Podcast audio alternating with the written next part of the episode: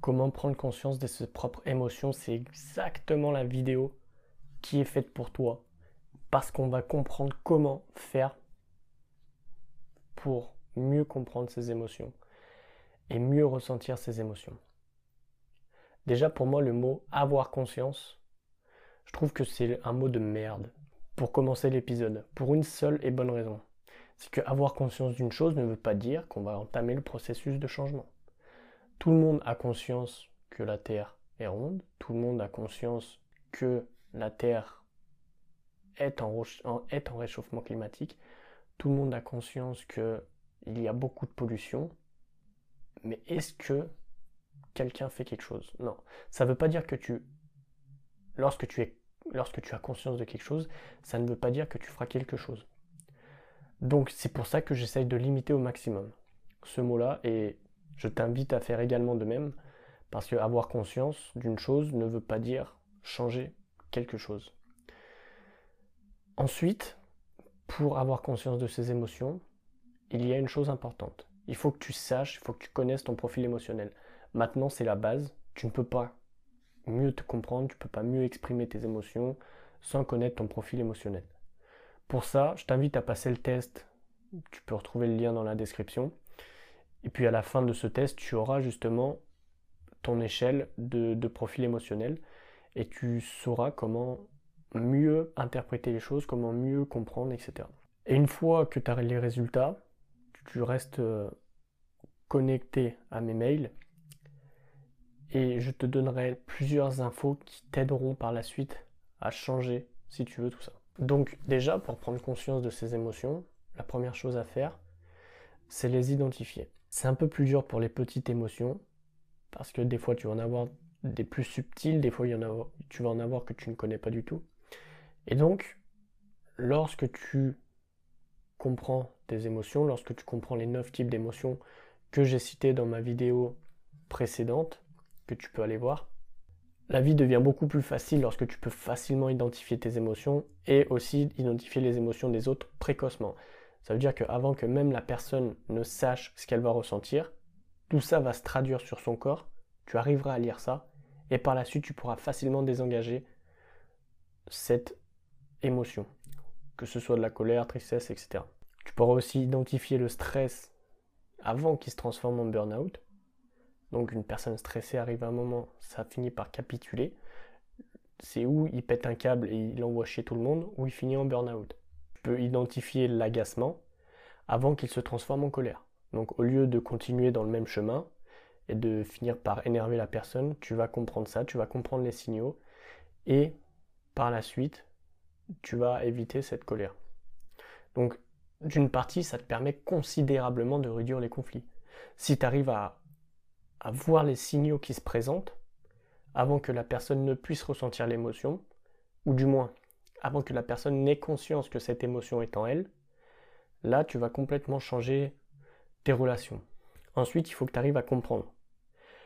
Parce qu'à peu près 50% des gens utilisent, ou du moins confondent le déclencheur de leur émotion, par exemple la, remarque de quelqu'un, et la cause profonde. Donc ça peut être l'événement subi suite à la répétition par exemple d'un stress au boulot, etc. Ça va être éviter en fait de, remettre son stress sur sa famille. Parce que si je pense que mon énervement est dû à la remarque qu'une personne vient de me faire, j'ai beaucoup plus de chances de m'énerver.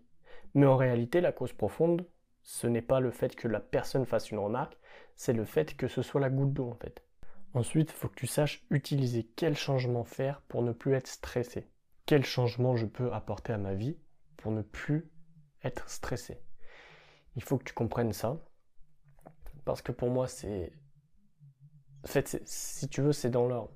Tu vas avoir le fait d'identifier, le fait de comprendre, le fait d'utiliser. Parce que tu ne peux pas utiliser une chose sans l'avoir compris auparavant.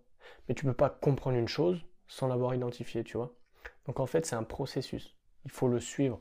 Si tu veux vraiment mieux exprimer tes émotions, si tu veux mieux contrôler tes émotions, mieux les maîtriser, etc. Si tu veux avoir conscience de tes propres émotions, il faut que tu passes par ces étapes. Après, il faut que tu saches exprimer tes émotions.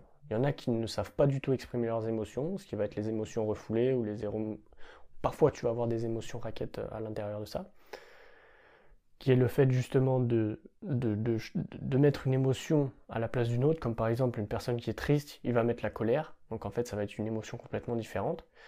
Et les émotions refoulées, c'est directement en fait tu ressens pas, tu, tu caches ça au fond de toi, comme par exemple on peut dire aux enfants quand ils sont petits ne pleurent pas, il n'y a que les femmes qui pleurent, il faut être fort, t'es un garçon, etc. Donc plus grand, quand la personne va grandir, eh ben, il ne pleurera pas parce que pour lui, pleurer, c'est signe de faiblesse. Alors que la faiblesse, en soi, n'est qu'une subjectivité, tu vois. Et puis pour moi, de mon point de vue, une personne qui pleure devant du monde a beaucoup plus de courage que n'importe qui. Parce qu'il faut du courage pour pleurer devant les gens, il faut du courage pour faire voir qu'au final, on est faible. Et les personnes qui, sinon pour exprimer, tu vas avoir d'autres personnes qui ne le font pas d'une façon socialement acceptable. Donc, imaginons, tu es dans un magasin avec un gosse ou euh, ton gosse ou peu importe, et puis là, qui commence à faire un caprice, et puis tu commences à lui gueuler dessus, mais vraiment fort. Et ben tu vas voir tous les gens, ils vont te regarder, ils vont te faire voir qu'est-ce qui se passe, etc. En fait, au niveau de la sensibilité au contexte, qui est un des profils émotionnels, tu vas avoir zéro, tu vas en avoir rien à foutre, tu vas faire ça n'importe où, n'importe quand. Mais parfois, il faut savoir ce qu'on ressent pour pouvoir le dire.